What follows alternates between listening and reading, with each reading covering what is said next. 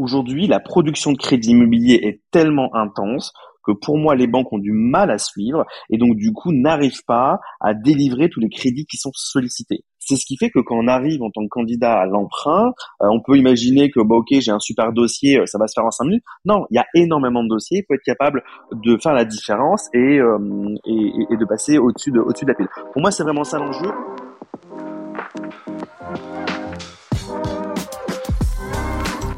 Bienvenue dans le Grand Bain, le podcast où on explore le monde des finances personnelles à travers le lien entre argent, investissement et épanouissement. Je m'appelle Charles Elias Farah. Passionné de finances personnelles et d'investissement, je crée du contenu et partage sur ces sujets afin de vous permettre de prendre en main vos finances. Pour moi, l'argent doit être un outil mis au service de l'épanouissement de chacun. Sauf que le monde de l'investissement semble opaque et compliqué pour beaucoup de personnes. Alors, avec mes invités, on va décrypter cet univers et te donner toutes les clés pour te permettre de te lancer. Donc si tu souhaites prendre en main tes finances et commencer à investir intelligemment, tu es au bon endroit. Dans ce nouvel épisode du Grand Bain, je reçois Manuel Le Thor, CEO et fondateur de Frida, une application mobile qui aide les particuliers à trouver un financement pour leur premier achat immobilier. Le financement est souvent un sujet délicat et complexe pour les investisseurs, donc c'est pour cette raison que j'ai invité Manuel pour qu'il éclaire ma lanterne. Dans cet épisode, on présente le crédit immobilier et quels sont les critères pour y accéder. On va voir pourquoi la limitation des prêts dont on entend parler n'est en réalité qu'artificielle. On verra si le fameux financement à 110% est toujours possible. Enfin, on aura les conseils d'un expert pour se constituer un dossier en béton et voir sa demande de financement acceptée. C'est parti Salut Manuel. Salut. Bienvenue sur le Grand Bain. Est-ce que tu peux brièvement te présenter pour les quelques auditeurs qui ne te connaissent pas encore? Pas de problème. Donc moi je suis Manuel, je suis le, fondateur et, le CEO de, Frida euh, et, on est installé à Bordeaux. Super. Et euh, alors est-ce que tu peux très brièvement me dire ce que, ce que fait Frida? Alors Frida, c'est euh, une application mobile euh, à destination des, primo-accédants pour les accompagner dans leur euh, premier achat immobilier. L'idée, c'est de, simplifier un petit peu tout ça, de rendre l'expérience plus agréable de, l'achat et de la souscription à, un crédit. Ok, bah justement, c'est un petit peu pour ça que je t'ai fait venir dans le grand bain aujourd'hui, c'est pour parler de crédit IMO, de financement, pour les salariés comme pour les indépendants. Et aujourd'hui, donc, on va un petit peu comprendre Qu'est-ce que, qu'est-ce que le crédit IMO Comment y accéder Quelles sont les difficultés qu'on peut rencontrer quand on veut souscrire à, un crédit immobilier Et euh, quels sont les conseils qu'un expert comme toi va pouvoir euh, prodiguer euh, à, nos, à nos auditeurs Ok? Ok, très cool. Super. Bon, bah, dans ce cas-là, ce que je peux te proposer, c'est qu'on commence par un petit peu définir, définir le schmilblick. Qu'est-ce que c'est un crédit IMO et à quoi ça sert? Ok. Alors un crédit immobilier, c'est un prêt qui va être à destination de l'immobilier, c'est une particularité. L'usage ne doit être exclusivement que, que, de l'immobilier. Et l'objectif, c'est effectivement de, de financer euh, via une banque ou via un établissement euh, euh, financier un, un, bien immobilier. Donc c'est comme un crédit classique avec la particularité qu'il qu'il est à destination uniquement de l'immobilier. Ok. Et ça peut être de l'immobilier à la fois euh, euh, résidentiel, ça peut être du locatif, euh, ça peut être pour sa résidence principale, pour du pour sa résidence secondaire. C'est dans, dans, quel cas on peut avoir besoin de faire un, un crédit alors, un crédit immobilier, effectivement, c'est principalement destiné à de l'immobilier résidentiel. Euh, donc, euh, ça va être, euh, il y a trois types de, de, de, de, résidences. On a une résidence principale, une résidence locative et une résidence secondaire. Bon, il y, a, des nouvelles choses qui, arrivent. On parle de co-living, donc qui, change un petit peu la donne là-dessus, mais, c'est principalement de l'immobilier résidentiel. Ok, très clair. Le, le co-living, tu peux un petit peu définir? Alors le principe du co-living, c'est euh, partager euh, un, un, un, appartement, une maison euh, à plusieurs. Euh, c'est principalement aujourd'hui destiné à, à, de la, à, de la, location, c'est-à-dire que c'est de la colocation en fait pour adultes, pour grandes personnes. Euh, avant la colocation, c'était vraiment plutôt destiné à des, à des, étudiants. On se rend compte qu'il y a plein de problématiques générationnelles, des problématiques de de, de, de, de budget. L'idée d'être en co-living, c'est qu'on va consommer à plusieurs de l'électricité, on va consommer à plusieurs, par exemple de l'alimentation, on va partager une même machine à laver. donc ça, c'est sur l'aspect, on va dire, gestion quotidienne. Et il y a un aspect aussi humain. on vit tous des fois dans des grandes villes, ça va très vite, on parle pas à grand monde, et on se rend compte qu'avoir du lien social, c'est intéressant et, et c'est quelque chose qui commence à prendre de, de plus en plus d'ampleur. Ça a commencé par la colocation étudiante, ensuite des jeunes, des jeunes actifs, et maintenant on a du co-living pour des familles monoparentales, on a du co-living pour des personnes euh, âgées qui, euh, qui vont vivre avec des familles. Donc ça fait aussi du lien générationnel euh, et c'est quelque chose qui se développe vraiment beaucoup. C'est principalement aujourd'hui orienté sur la location, mais commence à y avoir des projets immobiliers autour de, autour de co-living. Ok, ok, ok, très clair. Et, et dans ce cas-là, donc moi, de ce que j'en avais un petit peu entendu parler, le, le crédit IMO, c'est ce qu'on appelle un peu le fameux effet de levier. C'est-à-dire, euh, tu as un certain capital de départ, euh, je sais pas, 10 euh, 000 euros, tu souhaites, tu souhaites acheter une résidence principale, secondaire, locative ou du co-living qui, qui coûte 100, 200, et c'est le, le, fait de faire appel à la banque avec ce, ce, ce, petit, ce petit apport pour derrière lever les fonds nécessaires pour faire l'investissement total. alors il y a sûrement des cas particuliers qu'on va, qu'on va un petit peu détailler derrière, mais concrètement, c'est quoi les, étapes Demain, moi, je voudrais faire un, crédit immobilier, euh, comment ça fonctionne, euh, quelles sont les différentes étapes par lesquelles on doit passer?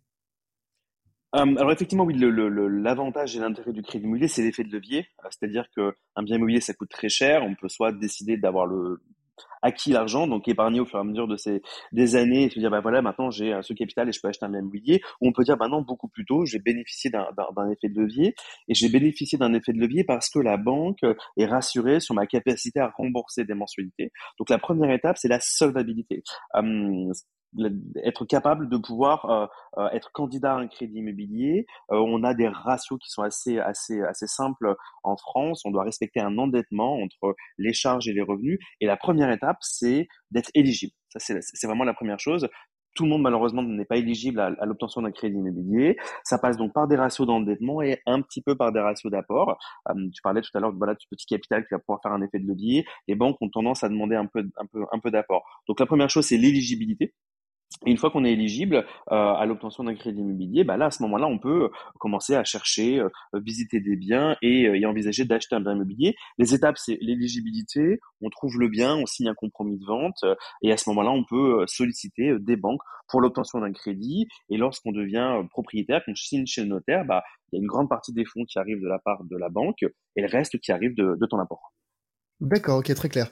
Et donc, en général, on d'abord on, vérifie sa, solvabilité ou son éligibilité et ensuite on trouve le bien ou est-ce que on peut directement aller voir la banque en leur disant hey j'ai déjà trouvé un bien qui m'intéresse voilà de combien j'ai besoin alors, on, peut le faire de, cette manière-là si on est un peu sûr de soi. C'est-à-dire que, comme j'expliquais, c'est pas non plus extrêmement compliqué de connaître sa solvabilité, d'imaginer qu'on peut être candidat à l'obtention d'un crédit, euh, il faut avoir des revenus pérennes, euh, c'est ce qui est demandé euh, par les banques et, un petit peu d'apport. C'est quand même toujours mieux d'aller vérifier sa, solvabilité en amont parce que ça peut éviter les mauvaises expériences. Et aujourd'hui d'ailleurs, depuis, euh, depuis la période Covid, euh, quasiment tous les professionnels de l'immobilier ou tous les propriétaires vendeurs vont exiger avant la signature d'un compromis de vente qui est une attestation de faisabilité, une simulation, enfin des choses qui soient, présentées pour éviter effectivement d'engager des démarches et où derrière on se rend compte que, que c'est pas finançable. Donc c'est quand même toujours mieux, même si on est sûr de soi, d'aller checker. Ça coûte pas grand chose, c'est une interaction, un banquier, un courtier, euh, l'app Frida, euh, et ça permet d'être rassuré sur le fait qu'on peut acheter, et combien surtout parce que l'élément aussi qui est important dans cette euh, faisabilité, c'est ok, je peux acheter un bien immobilier, mais c'est quoi mon budget? Est-ce que je peux acheter un bien à 800 000 Est-ce que je peux acheter un bien à 300 000 Et autant on peut être assez euh, sûr de soi, dire bon bah j'ai un CDI, euh, tout va bien, j'ai un peu d'apport, je peux acheter. Le montant que la banque va, va, va proposer en termes de crédit, là c'est déjà un peu plus complexe à, à, à faire par soi-même, et donc là il y a vraiment intérêt à, à faire appel à un pro. Tu as mentionné des revenus pérennes. Euh, comment est-ce qu'on on définit des revenus pérennes d'un point de vue euh, crédit IMO alors, je suis pas sûr qu'il euh, y ait des, règles extrêmement strictes en la matière d'un point de vue bancaire. Donc, c'est pour ça que beaucoup auront des, interprétations différentes. Mais pour moi, un, un revenu pérenne, c'est un CDI hors période d'essai ou des revenus type indépendant, euh, intérim, euh, CDD, qui vont avoir une régularité sur plusieurs années, et on apprécie cette régularité en moyenne sur un historique de 2 à 3 ans. Ok, ouais, très clair. C'est ce que j'avais entendu. Donc en général pour les, les indépendants, euh, qui, pour, dont c'est mon cas par exemple, on m'avait dit qu'il fallait euh, bien trois ans de revenus réguliers pour euh, prétendre à un crédit IMO, alors que pour les, les, les, salariés ou ceux qui sont en CDI, euh, est-ce que la période d'essai c'est un sujet ou pas?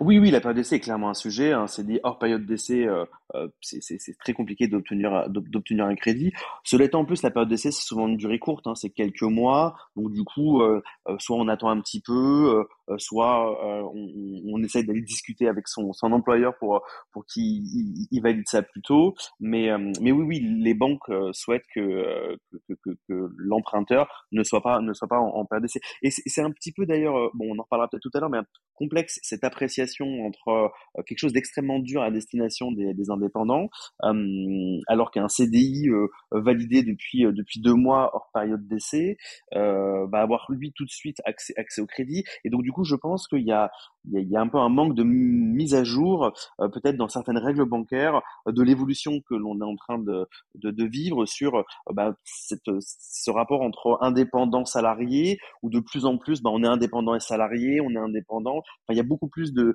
de mouvements euh, depuis d'ailleurs, je pense aussi le Covid, le fait de pouvoir être en télétravail et tout ça. Et, c'est important effectivement que, que, derrière les banques puissent adapter. Il y a, des efforts hein, qui, sont faits par rapport à ça, mais euh, mais la règle, c'est quand même d'essayer d'avoir des revenus pérennes selon l'analyse de la banque.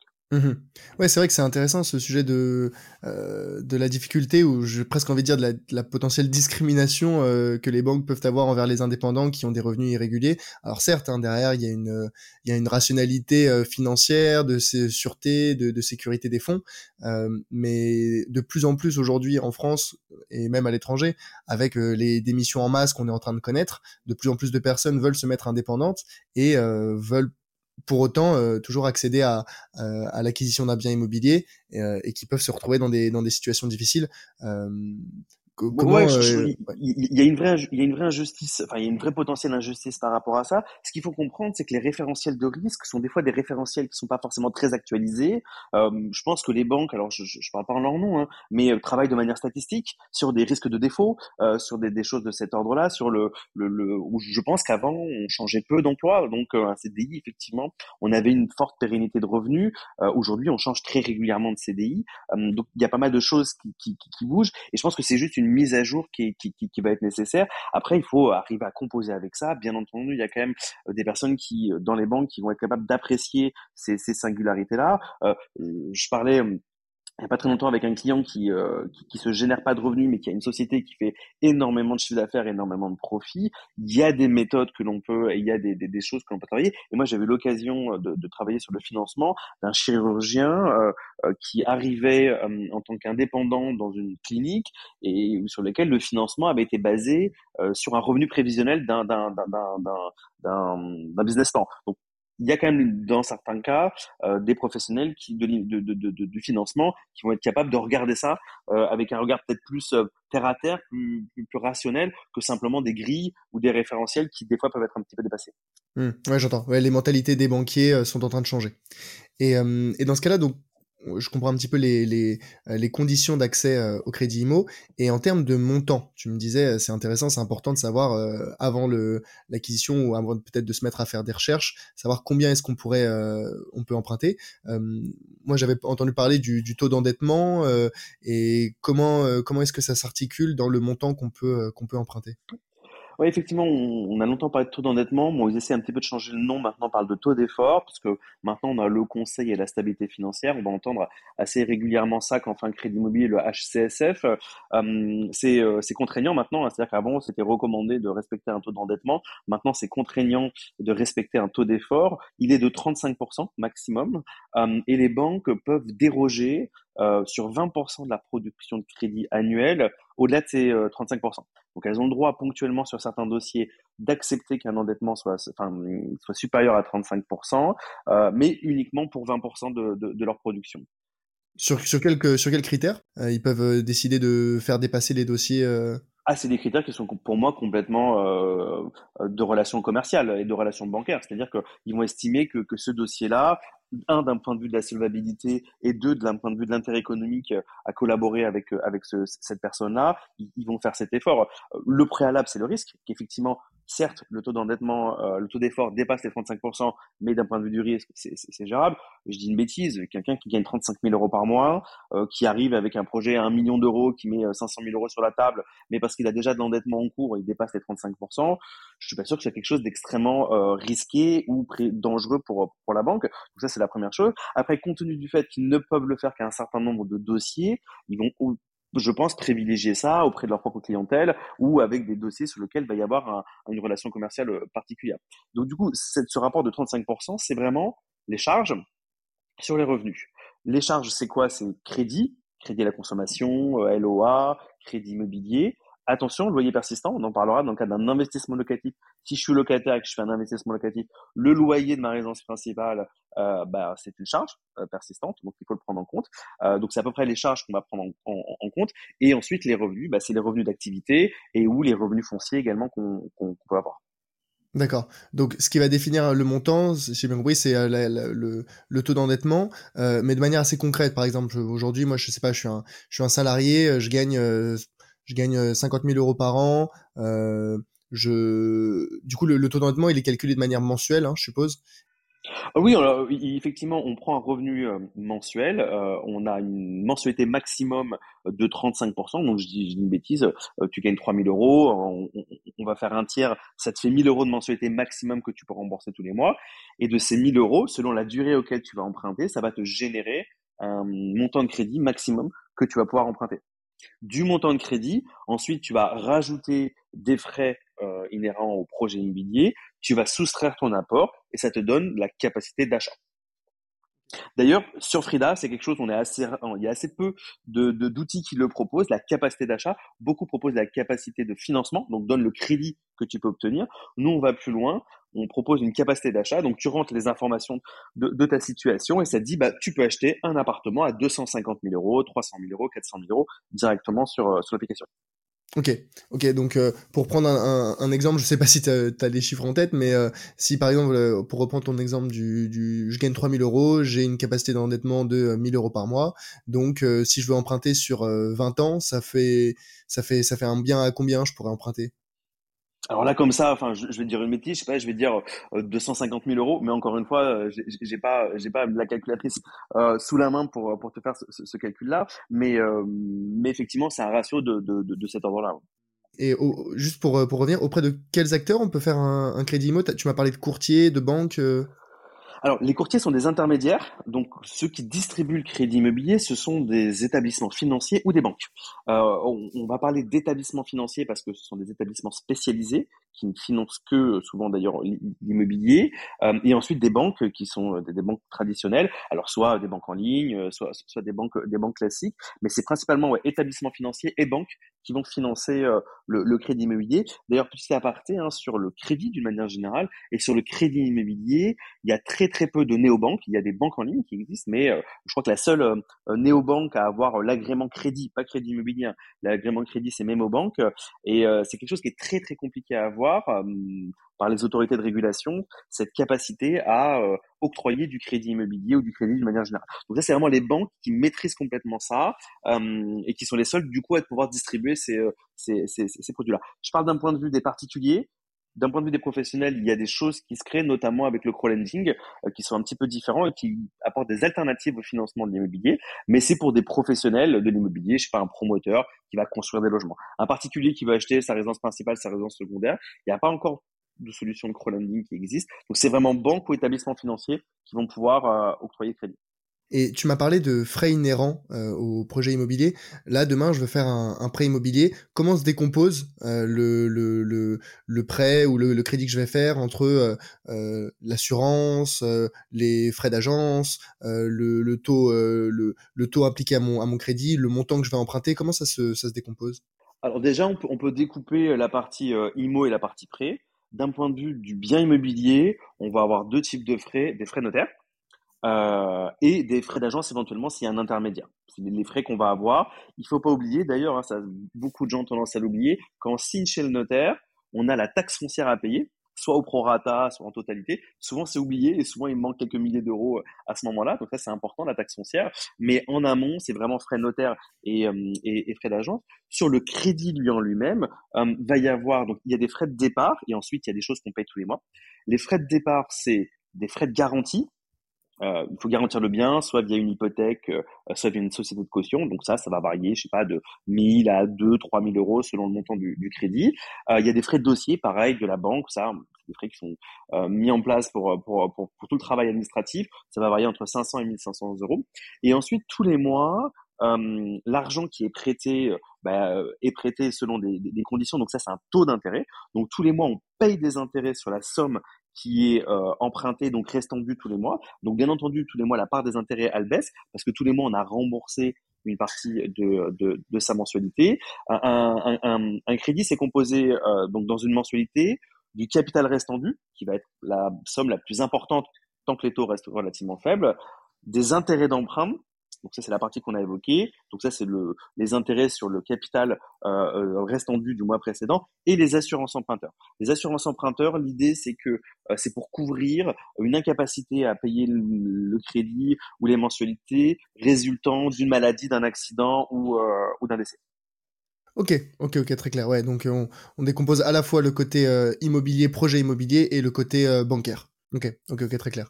Et dans ce cas-là, ça a l'air euh, ça a l'air super bien moi je, moi j'ai envie de j'ai envie d'emprunter demain je veux faire un un, un achat immobilier j'ai besoin d'un crédit immobilier euh, mais très souvent et c'est aussi pour ça que je t'avais invité euh, sur le podcast pour en parler on parle des difficultés euh, croissantes euh, pour accéder au crédit immobilier. Alors on a évoqué plutôt euh, l'instabilité des revenus des indépendants, mais il y a aussi il y a aussi beaucoup de d'autres sujets. Aujourd'hui combien est-ce qu'on peut euh, espérer se faire financer? Alors, on a parlé du, taux d'endettement, mais tu m'as dit que c'était aussi dépendant de la, durée. Euh, c'est quoi les durées sur lesquelles on peut emprunter euh, aujourd'hui? Alors, les, les durées n'ont pas beaucoup changé. Aujourd'hui, on emprunte sur entre 5 et 25 ans. 30 ans, déjà, ça faisait des années que ça n'existait plus, donc c'était très peu distribué 30 ans. Euh, donc aujourd'hui, c'est entre, entre, entre, 5 et, entre 5 et 25 ans, la durée, effectivement, sur laquelle on, on peut emprunter. Pour revenir à la notion de, de, de, de contexte, euh, expliquer de, de difficulté de l'accès au crédit, il faut être quand même vigilant, c'est mon point de vue et j'ai un parti pris particulier là-dessus, sur euh, les communications qui sont faites euh, par certaines professions et la réalité de la distribution du crédit.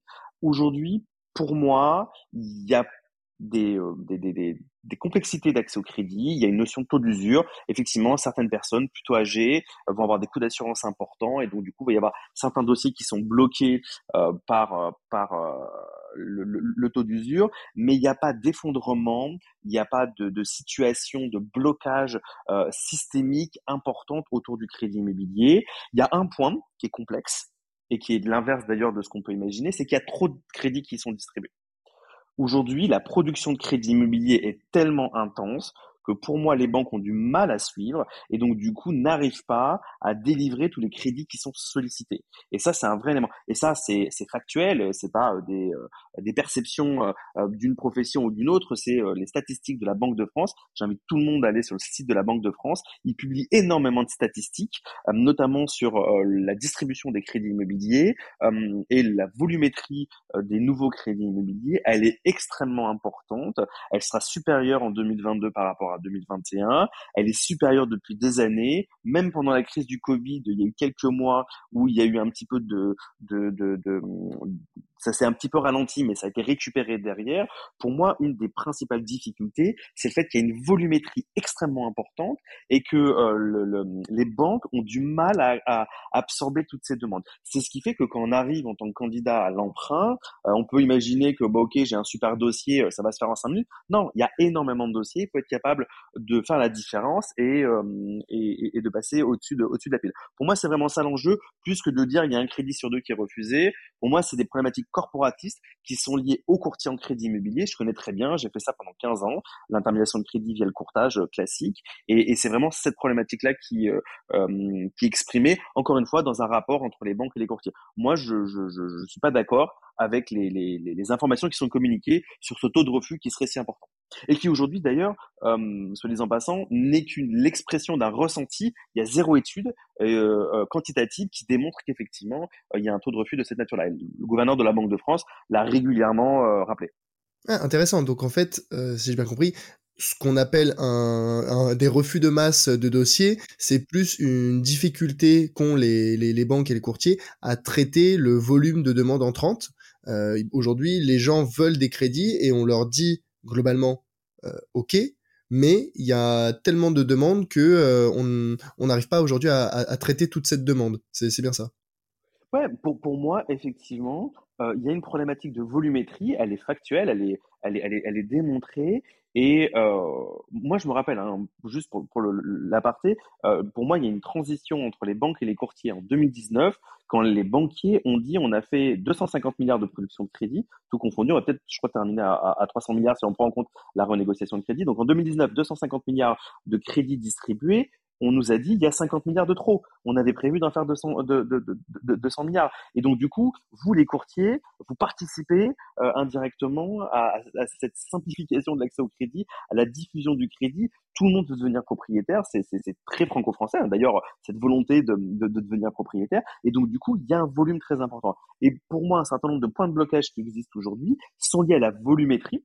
Euh, plus qu'à des problématiques de, euh, de taux d'usure euh, ou, ou d'autres choses. Enfin, la seule chose qui été évoquée d'ailleurs, qui pourrait légitimement expliquer un refus de crédit, c'est le taux d'usure. Mais pour moi, j'y crois pas. Et encore une fois, sur la volumétrie, j'ai des données statistiques qui sont publiées par la Banque de France. Sur la notion de refus, les banques ne communiquent pas là-dessus. Il n'y a pas d'étude qui dit bah, sur euh, 1000 dossiers qui m'ont été demandés, enfin qui ont été présentés en instruction, j'en ai refusé 500. Ouais, d'accord. Euh, mais dans ce cas-là, c'est vraiment une question de capacité des courtiers des banques euh, à, à, traiter euh, la, la, la, bande passante. C'est quoi? Il n'y a pas assez de, de courtiers, il n'y a pas assez de banques ou c'est Non, alors les, courtiers, ils ne font que l'intermédiaire, c'est-à-dire qu'ils sont là pour mettre en relation des clients et des banques. Celui qui distribue le crédit, qui instruit le crédit, c'est une banque. Aujourd'hui, un crédit immobilier, c'est pas complètement digitalisé. Il y a énormément de back-office derrière, il y a énormément d'allers-retours euh, et, ça prend énormément de temps à une banque de distribuer un crédit immobilier. Et s'ils n'ont pas la ressource humaine euh, euh, dans les agences, dans les réseaux bancaires, bah forcément ça crée, des tensions. Et qui, qui décide de l'ordre de passage? C'est premier arrivé, premier servi? C'est plus gros dossier d'abord? C'est meilleur dossier d'abord? Alors ça, franchement, je, suis incapable de, de, de, de, te le dire. Je pense que c'est très euh, spécifique à chaque à chaque situation. Il peut y avoir des notions d'urgence euh, au-delà de, de. Je pense que ce qui paraît le plus logique, c'est euh, d'un point de vue chronologique, euh, on traite les dossiers au fur et à mesure de leur arrivée, ce qui est le plus sain, je pense. Après, je pense qu'il y a aussi des, notions d'urgence. Peut-être qu'il y, y, a des dossiers sur lesquels il y a du temps. Je, je pense à ça notamment au niveau des fins d'année, où par exemple il y a des contraintes au niveau de dispositifs fiscaux autour de l'investissement locatif ou autour du prêt à taux zéro, où là on va favoriser certains types de dossiers parce qu'ils doivent absolument être édités en termes d'offres de prêt avant euh, le 31 décembre versus d'autres dossiers qui peuvent qui peuvent attendre euh, en, en, janvier. Et donc du coup, les courtiers peuvent pas faire grand chose euh, parce que eux ne distribuent pas le crédit, ils font juste l'intermédiaire. Pour moi, c'est vraiment les banques, sachant en plus que aussi, il y, a un, y a un autre effet qui est lié à l'augmentation des taux, c'est qu'il y a certains, certaines banques qui se sont un petit peu désengagés du crédit immobilier. Euh, je pense notamment à beaucoup de banques en ligne qui, compte tenu des coûts de refinancement qui sont très élevés, beaucoup, souhaitent, alors c'est mon interprétation, hein, je parle pas en leur nom, euh, souhaitent beaucoup moins s'exposer euh, sur le crédit immobilier. Donc du coup, il y a moins de banques qui distribuent du crédit immobilier. Donc si la demande continue d'augmenter, mais qu'il y a moins de banques qui sont capables de distribuer du crédit immobilier, forcément, ça augmente l'embouteillage, entre guillemets, des dossiers dans, dans certaines banques. Tu as mentionné le taux d'usure. Euh, et, que justement les remontées des taux euh, ont, désengagé euh, les, banques dans leur distribution des, crédits. Est-ce que tu peux rapidement m'expliquer le, taux d'usure et quel est l'impact Comment est-ce que ces variations récemment ont impacté la volonté des banques de distribuer des crédits Effectivement. Alors le taux d'usure, c'est très simple. C'est l'usure, ça date de, l'Antiquité, je crois. C'est de ne pas prêter à des conditions usuraires, donc qui sont contraires à la morale, de, de, ce qui est entendable. Donc en gros, c'est qu'on puisse pas te, te, te, te, prêter à 40% et que donc du coup tu passes ta vie à essayer de rembourser quelque chose que tu ne pourras jamais rembourser. Donc la Banque de France tous les trimestres donne un taux maximum. Donc c'est le taux qui comprend tout. Hein, donc c'est le taux nominal de, du crédit, les assurances, l'impact des frais de garantie de dossier sur le taux. Donc c'est ce qu'on appelle un TAEG il doit être maximum d'un certain montant. Il s'est passé euh, la crise en Ukraine, une tension très importante sur sur les marchés financiers, qui a généré donc du coup euh, l'augmentation des, des, taux de référence euh, qui sont euh, suivis et utilisés pour pour distribuer le crédit immobilier. Et du coup, les taux d'usure mettant du temps, c'est tous les trimestres que ça se met à jour. Il y avait des difficultés de mise à jour, c'est-à-dire que les taux augmentaient tellement vite que euh, ben, certains dossiers étaient bloqués parce que la banque disait bah moi je ne peux prêter qu'à 2,5%, mais si on rajoute les frais, on est à 3% et on dépasse le taux d'usure. Donc il semblerait qu'il y ait un certain nombre de dossiers. Encore une fois, c'est très difficile de savoir la réalité de ces blocages-là, compte tenu qu'il n'y a aucune donnée euh, précise sur sur ça, mais il semblerait que certains dossiers aient été bloqués dans les banques à cause du taux d'usure, euh, parce qu'effectivement ça dépassait ce, ce, taux-là. Euh, attention, quand euh, une banque bloque pour un taux d'usure, ça ne veut pas dire que le dossier est refusé et qu'on ne peut pas acheter. Une banque A bloque pour le taux d'usure, banque B, banque C, banque D, il y a 120 banques en France techniquement. Euh, donc du coup, euh, un blocage ponctuel d'une banque sur un taux d'usure ne veut pas dire que le dossier n'est pas finançable. C'est-à-dire que cette banque-là a des difficultés, ne pourra pas prêter sur le crédit immobilier parce que les conditions de, taux font que ça, dépassera le, taux d'usure. Ensuite, sur pourquoi certaines banques ont décidé de, euh, de se désengager un petit peu de la production de crédit immobilier. Alors là, c'est un autre mécanisme, euh, c'est sur des mécanismes de refinancement. Euh, les banques, lorsqu'elles prêtent des, des, un crédit immobilier, se refinancent pour partie là-dessus. Et donc, du coup, les, les, les indicateurs de, refinancement ont, ont, fortement augmenté. Eux, ils n'ont pas pu réimpacter tout de suite, bah, du coup, le coût de, de, de, tout ça, notamment pour des raisons en partie de, taux d'usure. Et donc, du coup, il y a une étude, je crois, c'est un organisme européen sur la, contraction des, des marges bancaires sur le deuxième trimestre 2022 qui a été extrêmement important, sachant qu'à la base, on était dans un contexte de taux extrêmement bas où déjà les, euh, les marges étaient très faibles. Donc du coup, une augmentation rapide euh, du coût euh, de refinancement génère une contraction des marges parce que la banque ne peut pas réimpacter immédiatement ces, ces, augmentations et donc du coup la banque se dit bah je vais prêter à perte entre guillemets mais si elle ne peut pas le faire hein. donc du coup je, je me désengage un peu de, de ça c'est temporaire, c'est-à-dire que c'est le temps qu'on arrive à réimpacter euh, la hausse euh, quand les indicateurs sous-jacents, eux, se stabilisent et que du coup les taux nominaux proposés aux clients arrivent au stade euh, où, on commence à pouvoir reconstruire la marge, bah, du coup la politique de distribution de crédit repart, repart directement derrière. Ok, c'est clair. C'est un, un, petit peu technique, euh, donc dis-moi si j'ai bien compris. Non, non, mais c'est super intéressant. Euh, moi, si j'ai bien compris, j'ai noté donc trois raisons principales pour le blocage des prêts, ou du moins euh, les, les potentielles difficultés d'accès aux prêts. J'ai noté la bande passante des banques qui s'est euh, qui s'est amoindrie euh, à cause de la, enfin, c'est pas la bande passante qui s'est diminuée, mais c'est la, la volumétrie des demandes qui a trop augmenté par rapport à la bande passante disponible des banques. Le deuxième point, c'est le taux d'usure euh, qui a été trop bas à cause euh, à cause notamment enfin de la guerre en Ukraine et des conditions macroéconomiques euh, et donc le taux le TAEG donc le taux total des des crédits était trop élevé par rapport au taux d'usure maximal. Donc les dossiers étaient simplement bloqués d'un point de vue légal et le troisième point, c'est la contraction des marges bancaires à cause de la hausse du coût de refinancement pour les banques, ce qui faisait que pour les banques, c'était de moins en moins rentable, de moins en moins intéressant de délivrer des dossiers, enfin des crédits IMO. Et donc ils se disaient, bon, ça vaut pas le coup par rapport au temps que ça va me prendre, par rapport à, l'énergie que ça va me prendre, je préfère euh, arrêter. Est-ce que c'est bien ça? C'est exactement ça. Sur le troisième point, il y a vraiment des réseaux bancaires et même certains réseaux importants qui ont ralenti, voire quasiment stoppé la production de crédit. Donc mécaniquement, ça veut dire que les dossiers devaient se faire refinancer, euh, se faire financer dans les autres banques. Et donc ça a augmenté et ça revient au point 1, euh, bande passante complexe. C'est mon interprétation. Euh, elle est forcément différente par certains professionnels du, financement et je suis prêt à débattre d'ailleurs sur ces sujets-là sans difficulté. Mais c'est mon interprétation et elle est très personnelle. Ok, je comprends. Donc ça, c'est quand même des critères, on va dire, externes au profil de l'épargnant euh, ces, différentes difficultés-là. Euh, moi, je voulais un petit peu regarder, même si d'après toi, euh, c'est euh, moindre en termes d'impact que les éléments externes, mais les éléments euh, propres à, à, à, la personne qui veulent, qui veulent épargner, quels sont les impacts sur l'accès l'accès au crédit? alors, on a pu mentionner le salarié versus l'indépendant, la régularité des revenus. Est-ce qu'il y a aussi des questions d'âge? Est-ce qu'il y a aussi des questions de d'une gestion saine de ses finances Quels sont les autres critères qui peuvent impacter? L'octroi d'un dossier, oui, alors l'âge est un élément important. Euh, quelqu'un qui a 75 ans, qui veut faire un crédit sur 25 ans, va avoir des difficultés à trouver un financement.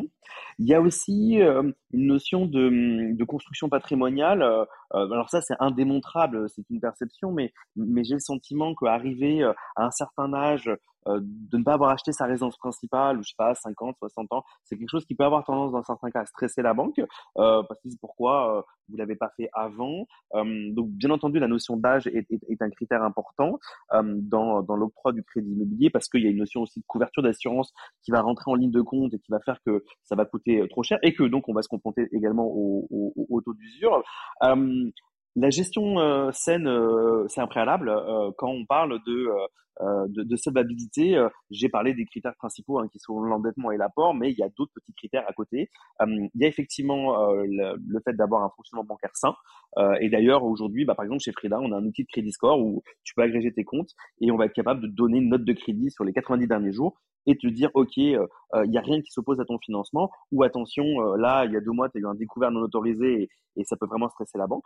Donc, le fonctionnement bancaire est un élément important. C'est pas parce qu'on a un bon fonctionnement bancaire que la banque va plus prêter.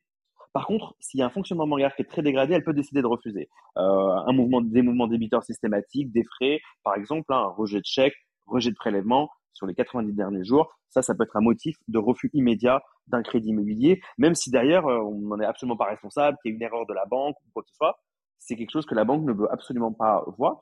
D'ailleurs, pour revenir là-dessus, mon interprétation, c'est qu'aujourd'hui, lorsqu'une banque octroie un crédit immobilier, son risque, il est euh, basé bien entendu sur le fait que euh, le crédit ne soit pas remboursé et qu'elle puisse récupérer les fonds, mais elle est quand même très baquée avec des organismes de caution ou une prise de garantie hypothécaire.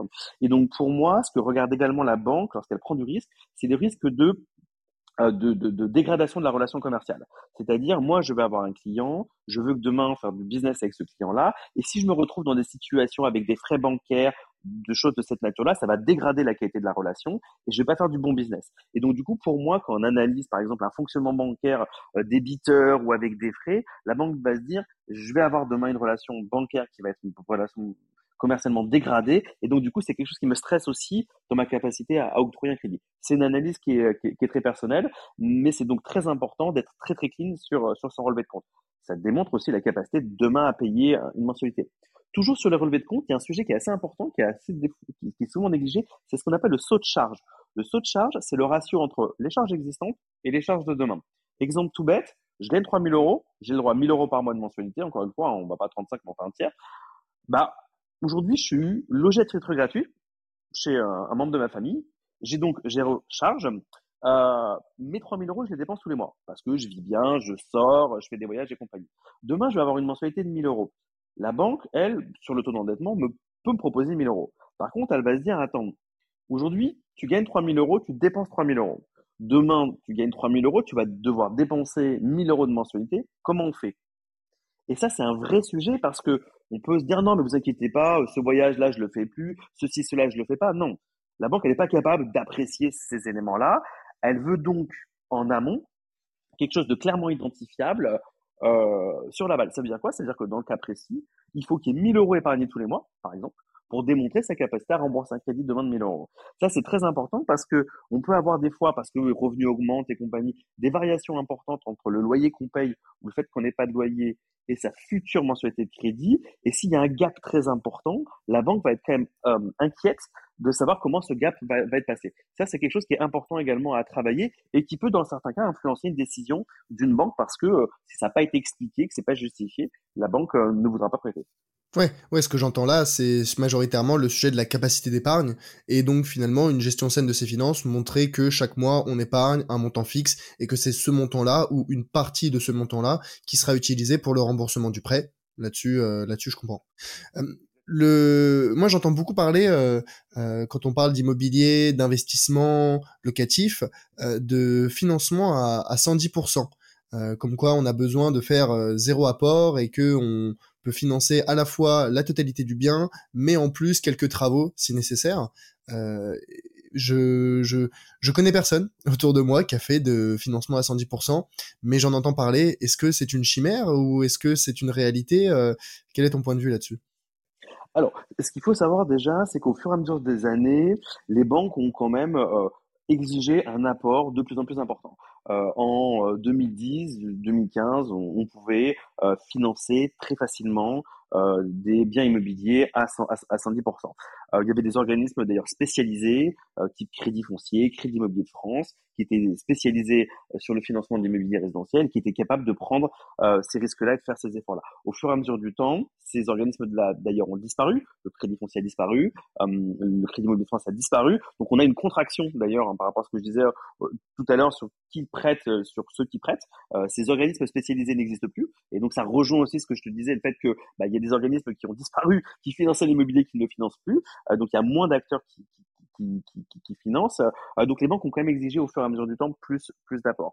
Il n'y a pas de règle euh, en la matière. Autant le HSF est contraignant sur la notion de taux d'effort. Euh, de mémoire, il n'y a pas d'éléments contraignants sur l'apport nécessaire. Donc c'est discrétionnaire. C'est la banque qui va décider le, taux nécessaire. Il y a des organismes de caution qui, eux, par contre, vont exiger dans certains cas un montant d'apport. Euh, et donc du coup, est-ce que c'est une chimère? Moi, je n'en vois pas beaucoup, en vrai. Pour répondre à ta question, j'en vois assez peu passer. Euh, pour moi, il y a un danger euh, de communication autour de ça. Je vois passer pas mal de choses sur Instagram et compagnie qui disent mais on peut être entier en trois minutes, euh, on se finance à 110%, du coup, si tu as zéro apport, euh, c'est un fonctionnement bancaire débiteur, t'inquiète, euh, si tu suis ma formation, tu vas avoir 15 logements derrière et, et, tu seras rentier. donc, il y a, y, y a, un danger, entre guillemets, de, publicité autour de ça euh, pour appâter euh, du coup des clients et donc c'est des fois un petit peu utilisé euh, à outrance. Pour moi, c'est aujourd'hui en 2022 plus compliqué de financer 110% qu'en 2021 que sur les années dernières. Encore une fois, c'est une question de contexte parce que je reprends mon client qui gagne 30 000 euros. S'il gagne 30 000 euros, qu'il a un million de placements et qui veut financer un appartement pour du locatif à 150 000 euros et qui dit à la banque j'aimerais ne pas mettre d'apport, ça me paraît pas complètement absurde que la banque dise OK, il y a zéro problème, je, finance sans apport. Mais pour moi, c'est vraiment limité à des situations euh, qui sont extrêmement particulières et précises et donc réservées qu'à un, un, un, nombre, un nombre limité de, de, de personnes. Ok, donc le financement à 110%, c'était beaucoup plus commun dans les années 2010-2015. On en voit beaucoup moins aujourd'hui et, et c'est réservé à des situations particulières avec des situations euh, financières extrêmement saines, une bonne capacité d'épargne, éventuellement un patrimoine déjà existant. Autre exemple, pardon, je te coupe rapidement parce que c'est vrai que je parle de l'exemple de 30 000 euros et tout le monde se projette pas sur quelqu'un qui gagne 30 000 euros, mais euh, on gagne, tu gagnes 4 000 euros par mois, tu as, d'épargne de côté, tu as peut-être 50 000 euros de côté, tu fais un petit investissement à 90 000 euros, tu demandes à ta banque de le financer à 100%, ça, se tient, tu vois. Par contre, tu fais un financement à 300 000 euros et tu demandes de financer à 110%, là, c'est complètement une autre histoire. Donc, c'est toujours effectivement une notion de proportion. Si tu es au taquet de tout, si tu es au taquet de ton endettement, ce sera peu probable que la banque te finance à 110%. Par contre, si effectivement c'est quelque chose de très mesuré par rapport à ton patrimoine et ton revenu, ça peut être plus simple à négocier avec sa banque. Ouais, ouais, je comprends. C'est chaque chose euh, euh, est relative, quoi, par rapport à tes revenus, par rapport à ta capacité d'épargne. Et justement, euh, pour pour pour continuer dans cette veine, euh, le le, tu m'as parlé des des publicités, des un petit peu des vendeurs de rêves sur euh, le financement à 110%, les publicités qu'on peut voir là-dessus. un autre autre, un autre type de publicité dont, que je vois pas mal passer, c'est euh, la possibilité d'enchaîner les crédits immobiliers pour se constituer un patrimoine locatif. Euh, et je vois des gens qui disent, bah ouais, moi j'ai acheté ma première euh, résidence enfin locative, j'ai mis en j'ai mis en location, le les loyers que je perçois que je perçois chaque mois couvre la totalité des mensualités, voire même augmente ma capacité d'endettement. Et euh, chaque année, j'ai fait un nouveau prêt immobilier. C'est quoi la réalité derrière ça? C'est possible ou pas? Est-ce que c'est un peu comme pour le 110% euh, restreint à, à des situations très particulières? Exactement. Euh, encore une fois, euh, faut toujours. Moi, je, je, je suis partisan de regarder l'intention. Hein. C'est-à-dire quand une personne dit j'ai fait ci, j'ai fait ça. Euh, D'ailleurs, je ne sais pas pourquoi elle vend des trucs, puisque compte tenu du fait qu'elle est blindée et qu'elle a 10 appartements, euh, pourquoi elle vend des formations à 150 euros? Euh, Mais bon, ça c'est un autre sujet. Euh, donc l'intention, elle est importante. Qu'est-ce qu'on vend? Est-ce qu'on vend un produit immobilier ou est-ce qu'on vend une formation? Ça, ça c'est un sujet. L'appât du gain fait que bah, on est forcément tenté par ce genre de de, de, de, de, de, de propos. Bien entendu, la réalité est encore plus différente que le 110%. C'est juste quasi impossible aujourd'hui pour des raisons extrêmement pratiques qu'il y a eu déjà euh, récemment un changement du calcul de l'endettement pour l'investissement locatif. Donc là, désolé, on va rentrer un petit peu dans des éléments techniques, mais c'est quand même important. Avant, on pouvait faire ce qu'on appelle le différentiel. C'est-à-dire qu'on prenait, donc j'ai un investissement locatif, on prenait en compte les futurs revenus fonciers, imaginons 1000 euros, on ne parle pas de la pondération et compagnie, on allait déduire la mensualité de crédit, imaginons 1000 euros, ça faisait un bilan de zéro. Du coup, si son endettement, euh, résidence principale, euh, sur revenu était cohérent, on pouvait techniquement enchaîner autant de fois que l'on voulait, dès lors que le, le bilan entre mensualité et loyer était nul. Ça, c'est le premier point. La deuxième, quand même, c'était compliqué de faire ça parce que euh, derrière, euh, euh, on allait arriver à un moment donné à des encours qui allaient poser problème dans la répartition globale du patrimoine et on, a, on allait être face à des problèmes qui allaient être de revenus fonciers qui allaient dépasser les revenus d'activité et on allait assimiler ça du professionnel. Mais on pouvait quand même beaucoup plus facilement faire. Aujourd'hui, ça, ça a disparu. On ne peut plus calculer de cette manière. Ça veut dire qu'aujourd'hui, si on a une mensualité de 1000 euros, par exemple de, crédit, et un revenu euh, de, de, de, de 1000 euros, on prend les 1000 euros de crédit, on les additionne aux charges existantes, et on prend les 1000 euros de revenus, on les additionne aux revenus existants. Pour qu'on ait donc un bilan neutre, pour qu'un investissement locatif génère zéro d'endettement dans euh, le, le, bilan global, il faut que pour un revenu euh, foncier de 1000 euros, on ait 300 euros de mensualité, le fameux un tiers. T'imagines un petit peu la rentabilité du produit immobilier pour que 1000 euros euh, de, de, de, loyer te génère 300 euros. 300 euros, on va dire, ça te fait une capacité de 60 000 euros, euh, 50 000 euros. Donc, tu as un revenu foncier de 1000 euros sur un bien qui vaut 60 000 euros. Je suis pas le calcul de la rentabilité, mais, mais, mais, mais c'est énorme. Donc, du coup, chaque projet immobilier en investissement locatif va grignoter en fonction de ce ratio entre revenu foncier et mensualité, euh, un petit peu de ta capacité d'endettement. Et du coup, arriver à 35, c'est fini ou c'est potentiellement dérogatoire. Donc ça veut dire que enchaîner de manière euh, déraisonnable presque les investissements, il faut avoir des revenus d'activité qui sont énormes ou qui augmentent de manière extrêmement importante pour que le taux d'endettement de 35% ne soit pas ne soit pas bloqué.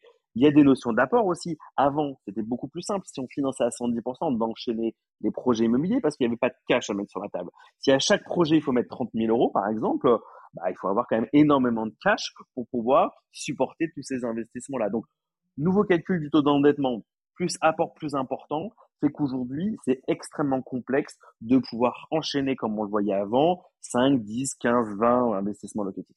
Mmh, super intéressant ça. Je je savais pas qu'il y avait eu un changement au niveau du calcul du, de, de, de, de l'endettement. Donc si j'ai bien compris, avant euh, on pouvait générer si jamais notre bien locatif générait 1000 euros de loyer et que nos remboursements de mensualité de 1000 euros, ça n'affectait pas notre taux d'endettement. Alors qu'aujourd'hui, euh, on prend les revenus, on additionne les euh, loyers, on prend les charges, on additionne les mensualités et euh, on fait le, nouveau calcul du taux d'endettement. Donc pour que on puisse euh, à nouveau emprunter ou bien pour que l'impact sur notre taux d'endettement soit neutre, pour des mensualités de 1000 euros, on doit générer 1300 euros. Non, 3000. Euh, 3000 euros, pardon. Oui, trois fois eh plus. Ouais, ouais, ouais. Trois fois plus de. Euh, trois fois plus. Trois fois plus de loyer. Enfin, ouais, c'est ça. Pour que ce soit neutre techniquement dans l'endettement, dans le bilan de l'endettement, euh, il faut, il, il, faut que ça, pour, pour pas que ça alourdisse l'endettement, il faut que, il faut que ce soit multiplié par trois. Donc, concrètement, pour avoir ce, ce financement neutre euh, et pouvoir enchaîner les prêts immobiliers, soit, comme tu l'as dit, il faudrait avoir des revenus euh, très très importants et donc ne pas même pas se rapprocher de euh, la taux du taux d'endettement de 35%, soit avoir des loyers euh, énormes euh, et donc un projet immobilier qui a une rentabilité, on va dire, introuvable aujourd'hui normalement sur le marché. Pour te donner un autre exemple, ce qui faisait zéro en termes d'endettement avant, sur, je sais pas, un, foyer qui gagne 3 4 000 euros et qui fait un projet à 100 150 000 euros, ce qui générait zéro d'endettement s'il y avait un bon ratio entre la mensualité et le revenu, aujourd'hui va prendre peut-être 15-20% des 35% possibles. Un seul projet. C'est monstrueux, c'est monstrueux, ok, je comprends bien. Donc ça change pas mal. attention, les banques peuvent quand même déroger, toujours sur 20%, elles peuvent décider de t'endetter à 60% si elles le veulent, si elles estiment que c'est cohérent, mais du coup, quand on prend en compte cette nouvelle règle de calcul, ça, ça change beaucoup. Alors attention par contre, euh, je suis pas partisan du fait qu'il y a un effondrement euh, de l'investissement locatif. Pourquoi? Parce que sur, ce que je te racontais, sur ce qui était possible avant, c'était certainement qui faisait ça, et il y avait quand même plein d'autres choses qui faisaient que euh, à un moment donné ça bloquait. Donc du coup, le fait de d'avoir vraiment extrêmement simplement la possibilité de surfinancer tous les ans des biens immobiliers, même avant, c'était honnêtement pas extrêmement courant. C'était beaucoup plus simple qu'aujourd'hui, mais c'était non plus pas extrêmement courant, ce qui fait qu'aujourd'hui ça devient plus compliqué, mais on n'est pas passé du tout au tout il n'y a pas eu un effondrement. L'investissement locatif marche très bien, mais par contre on peut plus, c'est plus compliqué effectivement de, de, de, les enchaîner euh, et encore moins par contre dans des proportions de 10-15. Là c'est vraiment euh, des cas extrêmement particuliers. Moi j'ai fait pendant 15 ans de, de financement, ça m'est arrivé très ponctuellement d'être face à des clients qui avaient fait cette capacité. Et même des fois d'ailleurs, c'était très très border parce que d'un point de vue juridique, euh, ils s'amusaient à, faire plusieurs projets en même temps. C'est-à-dire là, là, la technique elle est très border parce que juridiquement c'est grave, hein, c'est de la fausse déclaration donc c'est du faux. Euh, bah, je fais un projet immobilier, euh, j'en fais un deuxième. Euh, et je dis pas aux banques, je fais deux banques différentes et je leur dis pas que j'ai deux projets en même temps. Et, à la fin, je me retrouve avec deux, deux, biens immobiliers. Donc ça aussi, c'est assez dangereux et ça s'est pratiqué quand même à un moment donné. Ouais, ouais, ouais, je comprends. Mais bon, là, c'est plus que border euh, avec la légalité, c'est, c'est full on, euh, full on illégal. Pour moi, c'est illégal parce qu'on fait une fausse déclaration euh, du fait qu'on a un deuxième projet qu'on qu'on ne mentionne pas. Alors, on va écarter peut-être cette cette option, mais moi, je me mets dans la dans ma position d'investisseur et et Manuel, je voudrais savoir un petit peu quels sont les, les, les conseils que toi tu pourrais prodiguer à des gens qui voudraient faire un crédit immobilier autant pour euh, acheter leur résidence principale euh, pépère ou pour des gens qui souhaiteraient faire de l'investissement locatif. Euh, c'est quoi les, les, les, bons plans, les, les, manières de mettre toutes les chances de son côté pour accéder au crédit de, de ses rêves? Alors déjà le bon plan c'est de le faire. Encore une fois, comme je disais, il y a deux, deux situations je peux avoir un crédit, je peux être candidat à un crédit immobilier et je peux pas. Je peux pas. Il faut mettre, euh, faut travailler euh, euh, pour qu'on puisse être euh, éligible au crédit immobilier. Quand on est éligible au crédit immobilier, bah, il faut faire un crédit immobilier, même des fois le plus tôt possible, euh, parce qu'encore une fois, tu payes 1000 euros de loyer, c'est 1000 euros de dépensés. Tu payes 1000 euros de crédit, c'est peut-être 150 d'intérêt et assurance et c'est 850 euros de remboursement. Donc dans un cas, tu as 150 euros de frais, dans l'autre cas, tu en as 1000. Donc les enjeux sont énormes. Et je ne parle pas de plus-value et compagnie derrière, hein. juste de ce que tu dépenses mensuellement. Donc du coup, le premier tips, c'est faites-le. Mais faites-le bien. Parce que c'est pas anodin, c'est quand même un investissement, il y a du risque, il faut le faire bien. Mais faites-le parce que ça reste quand même un investissement extrêmement sécur euh, et que si vous le faites bien, c'est quelque chose qui va très tôt participer à la construction de votre patrimoine. Hum, les tips, c'est que c'est vous qui allez à la fin, c'est toi qui vas signer l'achat immobilier c'est toi qui vas signer le crédit immobilier. Du coup, tu es le mieux placé pour savoir si tu prends la bonne décision ou si tu prends pas de la bonne décision. différer à un tiers, donner à un tiers cette responsabilité-là, pour moi, c'est une mauvaise idée. Euh, et donc, du coup, la contrepartie, c'est de s'en inquiéter, c'est d'être actif, c'est de passer du temps, euh, c'est euh, d'aller analyser des marchés, c'est se renseigner, c'est lire des choses, c'est écouter des podcasts. Comme on fait aujourd'hui, il faut se former, il faut apprendre par rapport à ça, parce qu'en plus, on capitalise. Même si tu passes six mois sur un projet immobilier qu'à la fin tu n'achètes pas, pendant ces six mois, tu auras appris énormément de choses sur comment on finance, sur comment on achète, sur comment on rénove, sur comment on loue, sur tout ça. Donc le type, c'est formez-vous, posez-vous des questions, utilisez des outils, euh, passez par des euh, professionnels. Euh, ça ne veut pas dire faites tout tout seul, hein, mais soyez acteur de, votre projet. Bien acheter, c'est une décision difficile.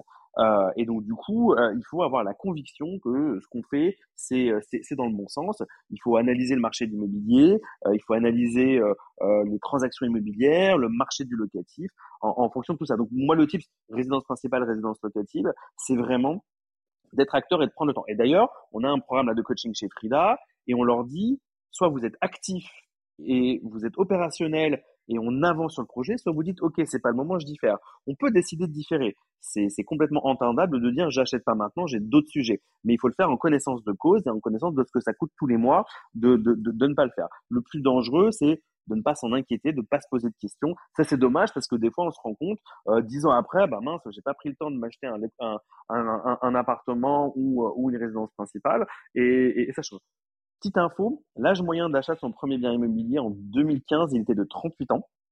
Il est passé à 32 ans en 2019 et nous aujourd'hui, on pense qu'il est à 30 ans, voire inférieur à 30 ans en 2022.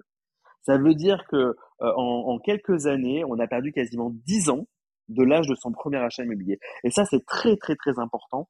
Plus tôt on commence, un peu comme le PEA et la date de prendre la date fiscale du PEA, plus tôt on commence à investir dans l'immobilier, plus on va jouir d'un patrimoine important demain. C'est un outil incroyable, le leverage bancaire, pour se constituer du patrimoine immobilier. Et donc, du coup, c'est un peu d'énergie, il n'y a rien sans rien, c'est comme travailler euh, euh, pour un job. Euh, derrière, on en a une rétribution, c'est un salaire. Bah, l'immobilier, c'est pareil. Pour moi, plus on s'investit dans l'immobilier, plus on en a un bénéfice derrière, parce qu'on va être capable de super bien acheter, de super bien monter le, dossier et compagnie.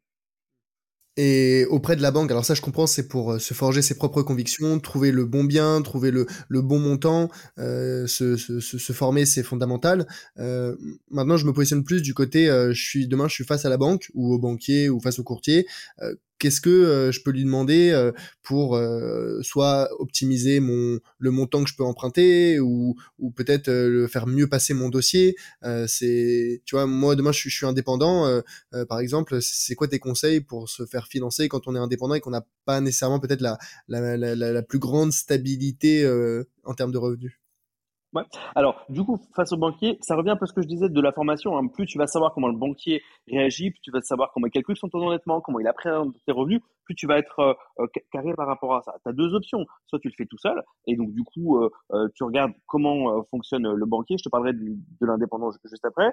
Soit tu fais appel à un pro qui va lui t'accompagner et t'aider par rapport à ça. Hum, pour moi, c'est mon interprétation, il y a peu de débats, euh, c'est pas, il y a peu de, de, côtés, euh, hum, comment dirais-je, qui sont euh, mous un petit peu dans la décision. On n'est pas dans un contexte où le banquier va dire, alors je sais pas, j'y vais, j'y vais pas, et j'ai un élément qui fait plus passer le dossier. Aujourd'hui, c'est quand on, on, on finance l'immobilier résidentiel sans trop se soucier de la valeur de l'immobilier résidentiel. Hein c'est un petit peu absurde d'ailleurs. C'est un modèle français, on prête sur un endettement, on prête sur un revenu. Aux US ou au UK, eux, on prête sur la valeur d'un bien. Donc on s'intéresse à l'immobilier, à la valeur de l'immobilier. Euh, est-ce que euh, le quartier est intéressant? Est-ce qu'il est bien acheté par En France, on se regarde bien entendu, mais pour moi, c'est pas quelque chose sur lequel on, se focalise. Donc, être arrivé en disant non mais c'est une super affaire, euh, en fait, je le revends demain, ça vaut trois fois plus. Si tu respectes pas les règles d'endettement, ça passe pas. Donc, du coup, pour moi, c'est très important de comprendre quels sont les mécanismes de décision et d'essayer d'être conforme à ces mécanismes de décision. Et si on l'est pas, d'apporter de la contrepartie. Pour revenir à ta situation d'indépendant, les banques vont pas accepter, enfin, vont pas apprécier de la même manière les indépendants. Si tu es client ou pas, déjà, c'est une différence. Si tu es client, la banque, elle a beaucoup de data te concernant. Donc, même si tu es indépendant et que tu n'as pas beaucoup d'ancienneté, bah, déjà, elle te connaît mieux que quelqu'un qui te connaît pas du tout. Tu vas simplement euh, transmettre tes bilans ou tes, tes déclarations URSAF. Euh, et les banques, selon le contexte euh, de stratégie qu'elles ont, autour du crédit immobilier, autour de la, mise en relation avec de nouveaux clients, elles vont être plus ou moins flexibles sur l'obtention du crédit. Donc, connaître ça, euh, quel est le contexte aujourd'hui de, de, de, de, distribution de crédit dans, dans cette banque-là? Est-ce qu'ils ont besoin de dossiers? Euh, Est-ce que, est-ce que ceci et cela, ça va influencer la, la capacité à aller obtenir un crédit? Donc la connaissance des enjeux est très importante. Ensuite, tu vas pas raconter notre histoire, tu vas pas pouvoir dire que tu es indépendant depuis 10 ans si tu es indépendant depuis 3 ans. Par contre, là où tu vas pouvoir avoir un levier, c'est quand tu commences en tant qu'indépendant, c'est un projet d'achat à 1, 2 ou 3 ans. La banque, elle, ce qu'elle cherche, c'est de la sécurité. Un indépendant, il est sécure quand il a un revenu qui est important. Plus tu gagnes de l'argent, plus tu fais de chiffre d'affaires, euh, plus tu, gagnes beaucoup d'argent, euh, mieux c'est.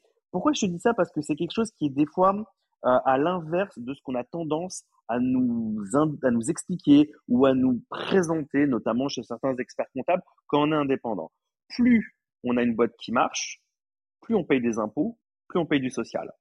Et en France, on est quand même euh, ces montants-là peuvent représenter des sommes importantes. Et donc, on peut être tenté de dire, je vais aller optimiser un peu ça, je, ça, je vais pas trop le déclarer, ça, je vais le décaler. Du coup, je vais optimiser mon activité en tant qu'indépendant pour optimiser fiscalement ce que je vais payer aux impôts et socialement ce que je vais devoir payer. Pour la banque, c'est l'inverse. Ils veulent que tu payes énormément d'impôts et que tu payes énormément de social. Si tu payes énormément d'impôts société, ça veut dire que tu as une boîte qui tourne. Si tu payes énormément de social, ça veut dire que tu fais des gros salaires. Et ça, c'est très, très important parce qu'encore une fois, ça peut être contre-intuitif où on se dit bah, je vais optimiser un peu mes déclarations euh, derrière, je vais faire passer énormément de charges, du coup je vais avoir un résultat à la fin qui va être quasi zéro, c'est cool, je paye pas d'impôts, mais derrière la contrepartie c'est que la banque dit bah ok tu payes pas d'impôts, bah, pas de problème, mais moi je prends pas en compte de revenus parce que je vois rien qui te permet de dégager un revenu. Donc le conseil vraiment que je peux donner aux indépendants c'est si vous avez un projet immobilier, dans les deux trois ans préalables à la demande de crédit immobilier, faites exploser les compteurs. Parce que c'est ça qui fera la différence, encore une fois, si vous n'avez pas l'ancienneté nécessaire. Versus, j'essaie de planter, entre guillemets, ou artificiellement, de générer des chiffres qui sont pas très bons. Alors, OK, d'un point de vue fiscal et social, c'est super optimisé. Par contre, d'un point de vue leverage bancaire, derrière, ça va être très compliqué. Super, super intéressant, super clair ce, sujet de finalement euh, contre-intuitif de, de vouloir euh, optimiser sa fiscalité en tant qu'indépendant, alors que la banque apprécie le fait que tu paies beaucoup d'impôts et de cotisations sociales parce que ça signifie que tu as une activité qui tourne bien et que tu génères beaucoup de chiffres d'affaires. Donc la santé financière de ton activité et donc la sécurité euh, que tu représentes quand on te fait un prêt est plus importante c'est uniquement ça qui peut faire la différence. Là, tu vois, je travaillais sur euh, euh, sur, sur un sujet, euh, un, proche qui, m'a sollicité, zéro donc une boîte qui a un an et demi, elle fait un chiffre d'affaires très important, mais zéro revenu tiré de cette boîte-là parce que derrière pas nécessaire. donc très compliqué, pas de revenus, comment la banque va appréhender. Et du coup, la santé financière de la boîte est tellement dingue elle a tellement de cash, elle génère tellement de rentabilité que je suis sûr que certaines banques peuvent faire un effort en disant attends, on va supposer un revenu, on va faire des prévisionnels, on va être capable d'aller d'aller au-delà de ça. Mais ça ne se fait uniquement parce qu'il y a derrière une boîte qui cartonne et qui explose. Euh, si c'est pas le cas, bah, zéro revenu, zéro crédit. Super clair. Et euh, peut-être, tu vois, dernière euh, dernière question, euh, comment comment comment s'articule Frida ici Si jamais moi demain, en tant que salarié ou indépendant, je veux faire un je veux faire un crédit immobilier, j'ai compris qu'il y avait il y avait de l'accompagnement en termes de formation, de conseils. comment comment ça s'articule? Alors, chez Frida, en fait, on est, on est, on est vraiment sur une nouvelle, nouvelle alternative. Aujourd'hui, tu vas avoir une banque en direct, tu vas avoir un courtier. C'est les deux possibilités que tu as autour du financement. Si on reste focus hein, sur le financement, on fait plein de choses autour du projet immobilier, mais si on reste focus sur le financement, nous, on va t'apporter tous les outils qu'on va te mettre à disposition dans, dans une app mobile et ça te permet d'être autonome. En gros, avec Frida, tu peux être ton propre courtier. Euh, pour certains, euh, c'est pas suffisant parce qu'ils ont des inquiétudes, des questions. Euh, ils veulent quand même être backés par un expert. Et donc là, depuis quelques semaines, on a mis en place un système euh, euh, de, de, coaching via un expert crédit. Alors, c'est pas de la formation, c'est pas du courtage non plus parce qu'on n'a pas de deal avec des banques et compagnie. Par contre, on fait un peu comme ce qu'on vient de faire là, mais vraiment extrêmement personnalisé et sur un accompagnement du début jusqu'à la fin. Sur OK, qu'est-ce qu'il faut pour que je puisse être euh, euh, bankable? Euh, Une fois que je suis bankable, comment je trouve le bon bien immobilier Comment je fais la, bonne offre? Comment j'envoie le dossier auprès des banques? Comment je deal avec les banques? Et l'idée, c'est d'utiliser énormément d'outils d'automatisation qu'on a mis en place dans l'app pour pas avoir à refaire systématiquement les, mêmes démarches. Donc voilà à peu près comment, comment se situe Frida. Ça peut être utilisé en full autonomie. Tu peux tout faire sur l'app de la définition de ta capacité d'achat, de la constitution, de l'envoi et du suivi de ton dossier dans, dans des banques et tu peux également, si tu veux, moyennant finance, on fait pas ça gratuitement, être backé par un expert qui va pour le coup, lui, t'accompagner dans toutes les étapes de, de, ton projet. L'idée, c'est vraiment hein, euh, de t'aider à devenir propriétaire plus rapidement. Super clair, super clair. Euh, Manuel, euh, ça fait ça fait déjà une petite heure qu'on se parle. Euh, je pense que c'est l'heure de c'est l'heure de la petite synthèse de, de la discussion chargée en informations, en valeur. Je sais pas si on a si on a, si on a évoqué tous les sujets, mais, euh, mais j'espère au moins que ceux qu'on a évoqués, ils ont, ils ont été pertinents. Écoute, je pense qu'on a, du moins, euh, on t'a répondu à, à, la très grande majorité des questions que, que moi je me posais euh, et que je, que je m'étais noté. Mais euh, ici, je pense que tu vois, en, en quelques mots, euh, on a bien compris ce qu'était le, le, crédit immobilier, que c'était utilisé pour le, le financement d'un bien à la fois ta résidence principale, secondaire, du locatif, du co-living, que les choses se faisaient dans un certain ordre. C'est d'abord on vérifie ta solvabilité, ton, ton éligibilité. Ça, ça se définit par rapport à tes charges et tes revenus. Euh, et vis-à-vis de la banque aujourd'hui, il y a de, il y a une mise à jour qui est en cours de la façon dont les banques analysent les dossiers, et c'est une bonne chose autant pour les indépendants que pour euh, les salariés, euh, que les difficultés qu'on rencontre aujourd'hui pour l'accès au crédit IMO et qu'on en entend, on entend beaucoup beaucoup parler, finalement c'est euh, majoritairement des facteurs externes aux dossiers qui sont présentés. C'est un la bande passante des banques qui est trop faible pour traiter le volume de, de demandes entrantes. Deux le taux d'usure qui euh, certes est en train de remonter mais toujours trop bas pour euh, euh, certains dossiers. Et donc ça crée ça crée un blocage. Et le troisième point c'est la, la contraction des marges bancaires à cause du coût du refinancement qui a été rehaussé. Et donc les banques se disent c'est pas assez rentable, je vais moins traiter, je vais moins proposer proposer des crédits des crédits immobiliers euh, et finalement, en fait, on voit que l'âge, euh, la gestion saine des finances, c'est des éléments importants, mais ça peut être plus, on va dire, euh, un peu bloquant que des que, valorisant pour un pour un dossier. On a parlé du financement à 110%. On a parlé du financement à 110%, euh, que c'est aujourd'hui très compliqué, beaucoup plus que hier, mais c'est toujours possible selon la situation, on va dire extrêmement qualitative avec une capacité d'épargne élevée, un patrimoine et un patrimoine bien développé, et qu'aujourd'hui le sujet de d'enchaîner les crédits immobiliers finalement pour se construire, se constituer un patrimoine locatif année après année, depuis le changement du calcul du taux d'endettement, c'est beaucoup beaucoup beaucoup plus compliqué. Soit on a des revenus très très importants et c'est possible, euh, soit on a euh, un bien immobilier ou des biens immobiliers euh, qui ont une rentabilité absolument astronomique, auquel cas c'est possible, mais sinon c'est très très compliqué. Et finalement, les, quelques conseils que je retiens pour se faire financer aujourd'hui, c'est avant tout se former, comprendre qu'est-ce qui est attendu de la part des banques pour proposer un, un, dossier, on va dire, en bonne et due forme et en béton, le faire le plus tôt possible et être acteur de la constitution de son patrimoine. Euh, Aujourd'hui, tu me t'as dit que c'était passé l'âge moyen de, de, du propriétaire est passé de 38 ans à 32 ans à aujourd'hui 30 ans, voire même peut-être plus jeune.